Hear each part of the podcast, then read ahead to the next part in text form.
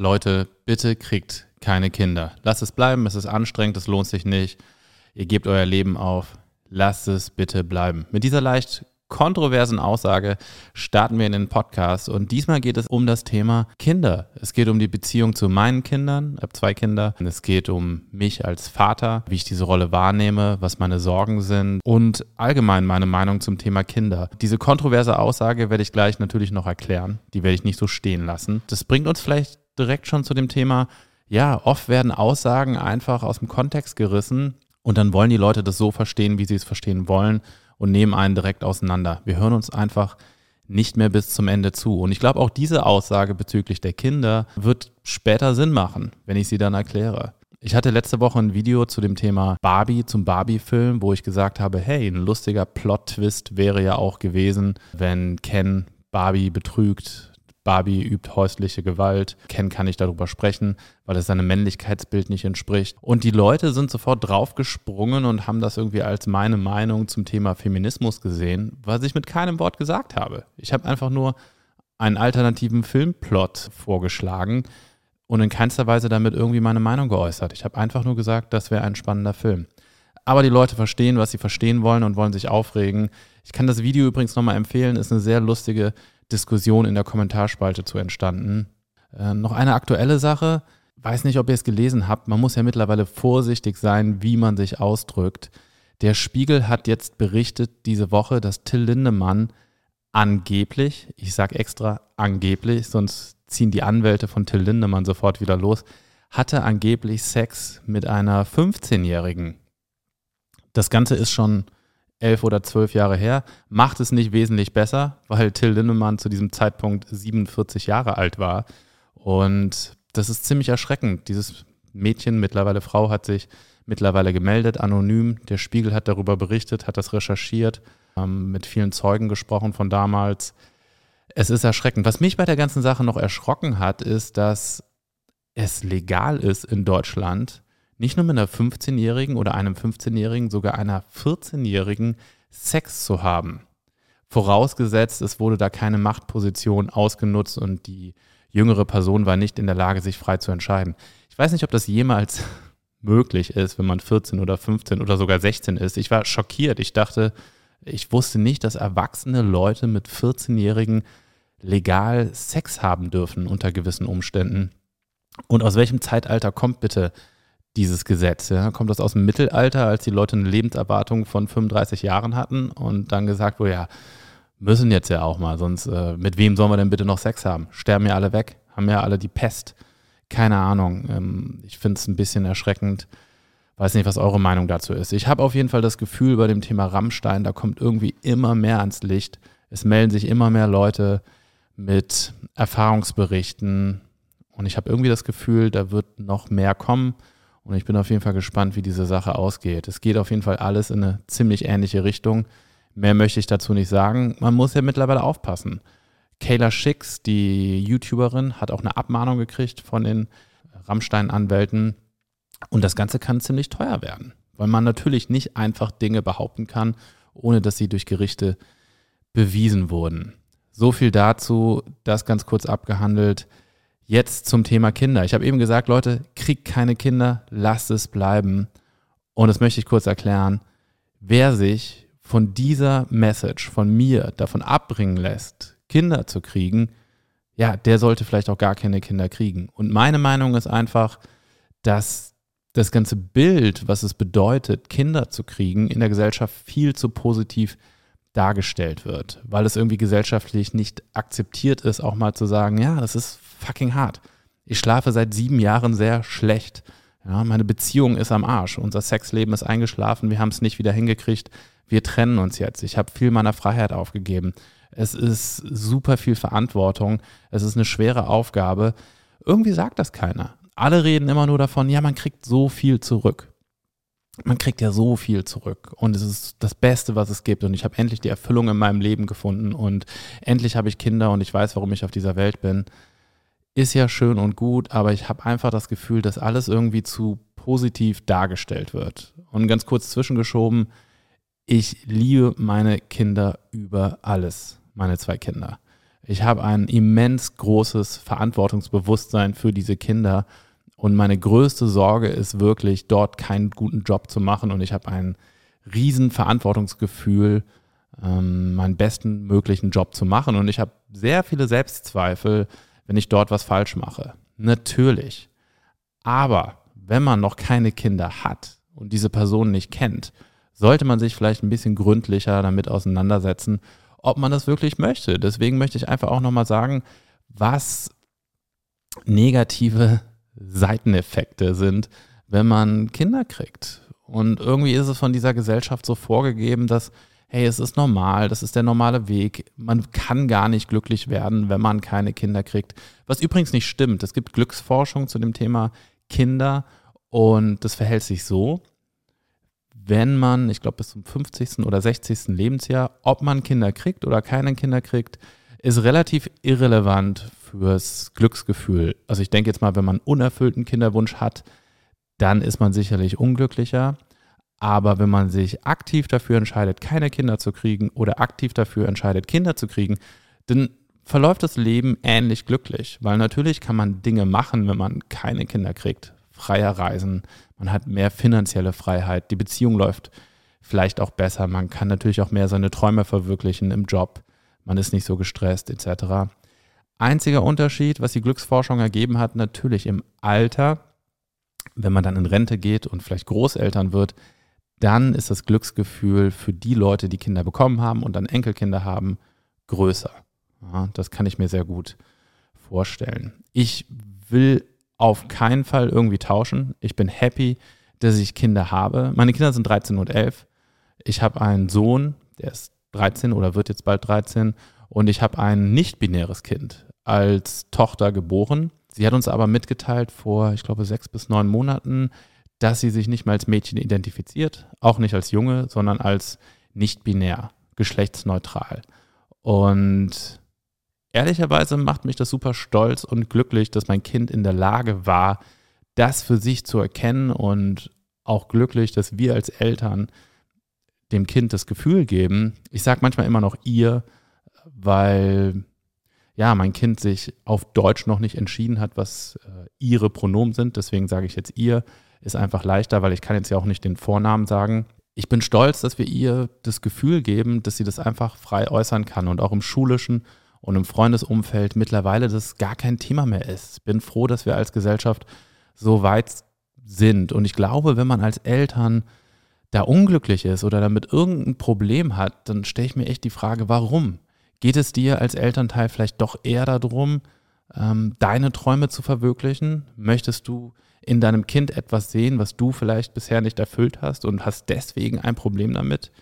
Mir ist es völlig gleich, als welches Geschlecht sich mein Kind identifiziert, ob als Mann, ob als Frau, ob nicht binär. Und ich muss aber ehrlich sagen, dieses ganze Thema nicht binär oder non-binary, wie es auf Englisch heißt, habe ich mich vorher schon mit beschäftigt. Mir war es, ich bin da sehr liberal, mir war es immer schon egal. Manchmal war ich auch ein wenig genervt von den Leuten, die da irgendwie TikToks machen und dann irgendwie die, was weiß ich, 20., 30., 40. Pronomen auswählen. Ich identifiziere mich so. Und ich habe zu dem Thema nochmal einen ganz anderen Zugang bekommen, weil es für mich jetzt ein persönliches Thema ist, muss ich wirklich sagen. Und ich spüre das nochmal anders. Und bei meinem Kind war es, es war ehrlicherweise auch keine Überraschung. Es passt total, aber wenn ich so zurückblicke, immer schon waren diese weiblichen Attribute für mein Kind nicht irgendetwas, was für sie gepasst hat. Und es hat mich in keinster Weise überrascht. Es, es passt total. Es macht Sinn. Ja? Sie ist weder ein Mädchen noch ein Junge. Sie ist irgendwo dazwischen. Und ich glaube auch nicht, dass es irgendeine Laune ist, weil sie nicht eine Person ist, die irgendwelche Trends annimmt oder irgendwas macht, um cool zu sein. Deswegen bin ich, bin ich sehr gespannt und voller Liebe und Stolz, dass sie das für sich so entschieden hat. Und ich werde auch immer besser darin, irgendwie, klar, so Sachen, ich kann nicht mehr Sachen sagen wie meine Tochter oder das Mädchen. Und da versuche ich auch achtsam zu sein. Manchmal, anfangs sind mir da noch Fehler unterlaufen und dann habe ich mich entschuldigt bei ihr. Und dann meinte sie zu mir, das ist kein Problem. Wir machen alle Fehler, wir gewöhnen uns noch daran, aber sie sagt mir dann schon immer, wie es wirklich ist. Auf Englisch sind die Pronomen übrigens they, them, das ist ein bisschen leichter, also einfach das Plural, was im Deutschen nicht funktioniert, weil es ja, ja, sie, sie ist ja das Gleiche. Das funktioniert nicht. Vielleicht auch nochmal, kann ich damit nochmal bewirken, dass ein bisschen mehr Akzeptanz in der Gesellschaft entsteht. Mein Kind tut ja niemandem irgendetwas Böses, belehrt auch niemanden. Sie fühlt sich wohl mit dieser Identifizierung, ähm, mit diesem Geschlecht. Und das ist alles, was zählt. Der Rest ist völlig egal. Und den Punkt, den ich eben gesagt habe, ich glaube auch, dass viele Eltern wirklich ihre eigenen Träume verwirklichen wollen durch ihre Kinder oder ihre Kinder sehen als ein kleines Abbild von sich selber. Es gibt ja auch oft diese Diskussion, oh, guck mal, das hat sie vom Papa, das hat sie von Mama. Er sieht genauso aus wie Papa. Guck mal, die Ohren von Papa, die Größe von Papa, der, keine Ahnung. Shit, egal. Ich finde diese Diskussion so unnötig, weil es einfach komplett eigenständige Personen sind, von Anfang an. Und es ist super spannend bei Kindern. Von Anfang an habe ich bei meinen Kindern einfach ganz klar einen Charakter gemerkt, schon als Babys, als Kleinkinder, der, ich glaube, in keinster Weise von uns irgendwie durch Erziehung vorgegeben wurde. Die hatten ganz klar ihren eigenen Kopf von früh an. Und meine Kinder haben beide auch sehr unterschiedliche Charaktere, obwohl wir sie, glaube ich, relativ gleich großgezogen haben. Und ich glaube, man muss sich von dem, ja, von dem Bild verabschieden, dass man einfach sagt, das ist ein Abbild von mir. Guck mal, die sieht aus wie Mama, die sieht aus wie Papa. Sind eigenständige Personen und so sollte man sie auch behandeln. Diese, diese Sache mit Leute kriegt keine Kinder ist ein bisschen inspiriert. Ich hoffe, ich erzähle jetzt nichts Falsches. Charles Bukowski oder Bukowski, amerikanisch-deutscher Schriftsteller. Ich weiß nicht, ob es auf seinem Grabstein steht oder er sich das gewünscht hat. Auf dem Grabstein steht, don't try. Versuch's erst gar nicht. Und die Message dahinter ist, Leuten, denen man wirklich sagen muss, hey, gib dir Mühe, probier's, die werden eh, ihre Träume nicht verwirklichen. Die Leute, die wirklich etwas wollen, und es ist hart, irgendwelche Träume zu verwirklichen, die machen das schon von alleine. Wenn du wirklich jemanden brauchst, der dir einen Arsch tritt, dann scheiterst du eh. Ist vielleicht ein bisschen überzogen gesagt, aber bezogen auf Kinder, ich glaube, dass er zu viele Leute Kinder bekommen, als dass zu wenige Leute Kinder bekommen. Es ist fucking hart, äh, Vater oder Mutter zu sein. Viele Leute kriegen, glaube ich, Kinder aus dem Impuls heraus, dass sie eine Leere in sich spüren, vielleicht selber traumatisiert sind, mit dem Leben nicht klarkommen und dann suchen sie eine Aufgabe. Und dann kommt ihnen die Idee, Mensch, eine super Aufgabe wäre doch vielleicht ein Kind zu kriegen. Dann kann ich mich endlich verwirklichen, wenn ich ein Kind habe. Ich glaube, dass das nicht der richtige Weg ist. Man muss vielleicht ein bisschen erstmal selber an sich arbeiten und mit sich zufrieden sein und klarkommen, bis man einen guten Job machen kann als Vater oder Mutter, weil dieser Job ist verdammt hart. Und dieser Satz, Kinder geben einem so viel zurück, ja, punktuell, aber vielleicht auch mal ein paar Monate nicht. Ja? Vielleicht kommt das auch nicht in der Situation, wo du es gerne hättest. Ja? Und deine Aufgabe als Vater oder Mutter ist es, nach meiner Meinung, oder ich will niemandem was sagen, ich verstehe meine Aufgabe so, erstmal sehr einseitig, die ist für meine Kinder da zu sein, ihnen Liebe zu geben, aber keinerlei Liebe einzufordern. Wenn etwas zurückkommt, ist es cool, aber dieses, komm, nimm doch mal Papa in den Arm, komm doch mal her, gib mir einen Kuss bei kleinen Kindern, sag mir, dass du mich liebst. Das wird sehr oft gemacht und das ist ja sehr toxisch auf eine Art und Weise, weil in erster Linie ist mein Job erstmal nur für die Kinder da zu sein und erstmal wirklich nichts, nichts zurück zu erwarten. Und das ist verdammt hart. Natürlich kommt ab und zu was zurück. Natürlich gibt es wundervolle Momente. Aber die kommen nicht dann, wenn du dir das wünschst. Und es gibt auch sehr viele Trockenperioden, wo vielleicht nicht zurückkommst und wo es sehr, sehr anstrengend und schwer ist mit den Kindern. Deswegen krieg bitte keine Kinder, wenn du versuchst, dich darüber zu erfüllen oder einen Sinn für dein Leben zu finden. Das ist, glaube ich, nicht der richtige Weg. Deswegen lieber ein paar Leute abschrecken. Noch ein paar interessante Fakten. Ähm, was ich gelesen habe, es dauert sieben Jahre, nachdem dein Kind geboren ist, bis du wieder in deinen normalen Schlafrhythmus zurückgefunden hast. Also wenn du Babys hast, wenn ich mich zurückerinnere, wachst du einfach so alle ein, zwei Stunden auf. Das Kind schreit. Meine Ex-Frau hat die Kinder gestillt. Natürlich, das habe ich nicht ich gemacht. Oh Wunder, weil ich bin dann rumgelaufen mit den Kindern, ein bisschen Bäuerchen machen. Also du wachst alle ein, zwei Stunden auf über ein Jahr hinweg.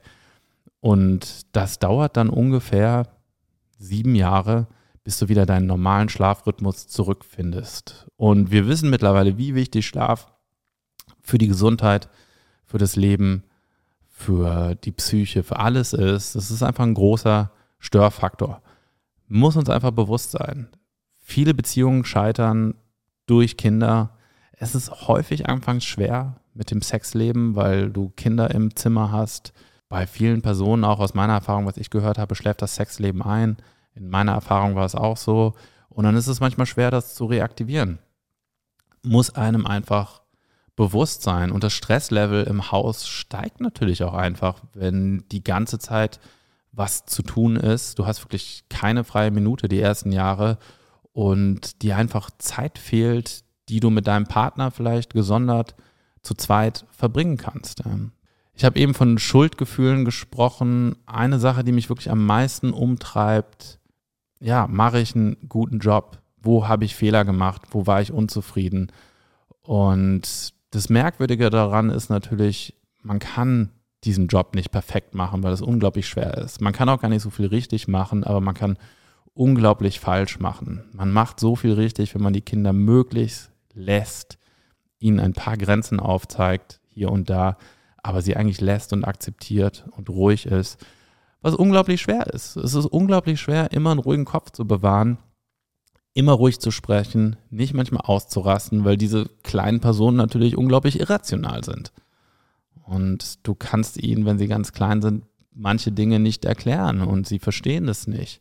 Und es nervt dich, wenn sie schreien oder irgendwelche Sachen runterwerfen. Es fällt mir unglaublich schwer für mich, das zu akzeptieren, dass ich da als Vater einfach keinen perfekten Job machen kann, weil es einfach nicht möglich ist. Und es gibt einige Dinge, die mich umtreiben. Zum Beispiel eine Sache, bisschen beeinflusst von meinen Eltern als Tipp, dieses, wenn die Kinder schreien, wenn die Babys schreien, lass sie schreien. Das ist ein bisschen manipulativ. Dann lernen die aufzuhören zu schreien und von selber einzuschlafen. Und das haben wir manchmal gemacht. Und da habe ich ein unglaublich schlechtes Gewissen mittlerweile, weil der Stand der Wissenschaft einfach ein anderer ist. Es ist nicht richtig, Babys schreien zu lassen und Babys sind nicht manipulativ. Man geht da jederzeit hin, wenn ein Kind schreit und beruhigt das Kind, weil das sonst eine traumatische Erfahrung sein kann für so ein Kind. Aber das ist vielleicht so ein kleines Beispiel für ein Thema, was mich immer wieder umtreibt, wo ich sehr unzufrieden bin mit mir selber und meinem Job als Vater. Ich war süchtig bis vor zwei Jahren ich habe immer alle Termine wahrgenommen mit den Kindern, aber ich habe häufig, häufig war ich müde, häufig habe ich tagsüber mal gepennt, habe den Kindern einen Film angemacht, war vielleicht auch vom Kopf abwesend. Ich habe ADHS, kann mich manchmal nicht so gut konzentrieren, hängt vielleicht zu viel am Handy, wenn die Kinder versucht haben, mir was zu erzählen. Aber das sind alles Dinge, die ich versuche zu reflektieren. Ich entschuldige mich auch bei meinen Kindern für Fehler, die ich mache und versuche, meine Kinder bedingungslos zu lieben und für sie da zu sein. Und das Interessante ist ja, dass ich jetzt wahrscheinlich ein zehnmal besserer Vater wäre, als ich damals war. Ich war 28, als mein Sohn kam und als mein äh, damals meine Tochter, jetzt mein Kind, äh, war ich 30, als sie zur Welt kam. Ich habe einen okayen Job gemacht, aber ich war jetzt einfach zehnmal besser. Weil das ist ja mit allen Dingen so, je häufiger du sie machst, desto besser wirst du. Und das ist da irgendwie ein bisschen das Traurige bei Kindern. Wenn wir einfach diese, wir haben die Crash-Test-Dummies, die ersten beiden, die Versuchskaninchen, wo man erstmal übt und dann gut wird und beim dritten oder vierten Kind kann man dann einen richtig guten Job machen. Das ist irgendwie traurig. Das muss einem bewusst sein, wenn man Kinder kriegt, dass man da sehr viele Fehler machen wird, seine Intuition sicherlich walten lassen, aber man wird einige Fehler machen und damit muss man umgehen. Man hat natürlich auch, wenn man Kinder kriegt, die Fallhöhe ist auf einmal eine ganz andere. Weil wenn deinem Kind etwas passiert, zustößt, also sich stark verletzt oder sogar stirbt, ich glaube, das ist ein Schicksalsschlag, von dem man sich nicht mehr erholen kann. Wo ich glaube, dass es sonst, wenn du keine Kinder hast, das Risiko nicht so groß ist, dass man so einen Rückschlag erlebt im Leben. Das muss einem zusätzlich bewusst sein. Ich habe diese Woche einen Film gesehen, Beautiful Boy, Empfehlung von mir mit Steve Carell und Timothy Chalamet. Entschuldigt mir, wenn ich das falsch ausgesprochen habe. Es geht, es basiert auf einer wahren Geschichte. Ich möchte jetzt auch nicht spoilern. Im Grunde genommen geht es darum, Vater und Sohn haben eine wundervolle Beziehung. Der, der Sohn lebt beim Vater, die Mutter ist auch noch da, auch eine gute Beziehung. Und als der Sohn 16 wird, gerät er einfach an Crystal Meth. Und der Vater verliert Zugang zu dem Jungen, je mehr er in diese Sucht gerät und es einfach nicht schafft, da rauszukommen. Dann wird er zwischendurch clean, wird wieder rückfällig. Er beklaut seinen Vater. Diese Beziehung wird immer schwerer und der Vater realisiert einfach, wie wenig er tun kann. Man kann mit einem Süchtigen im Umfeld wenig tun, als einfach nur da zu sein. Und das lässt einen, glaube ich, unheimlich verzweifeln. Der Film hat mich unglaublich mitgenommen, weil ich A, natürlich die Position eines Süchtigen kenne. Ich habe nie in meinem Leben Crystal Meth probiert. Wenn euch irgendwann dieser Gedanke kommen sollte, wirklich lasst die Finger davon.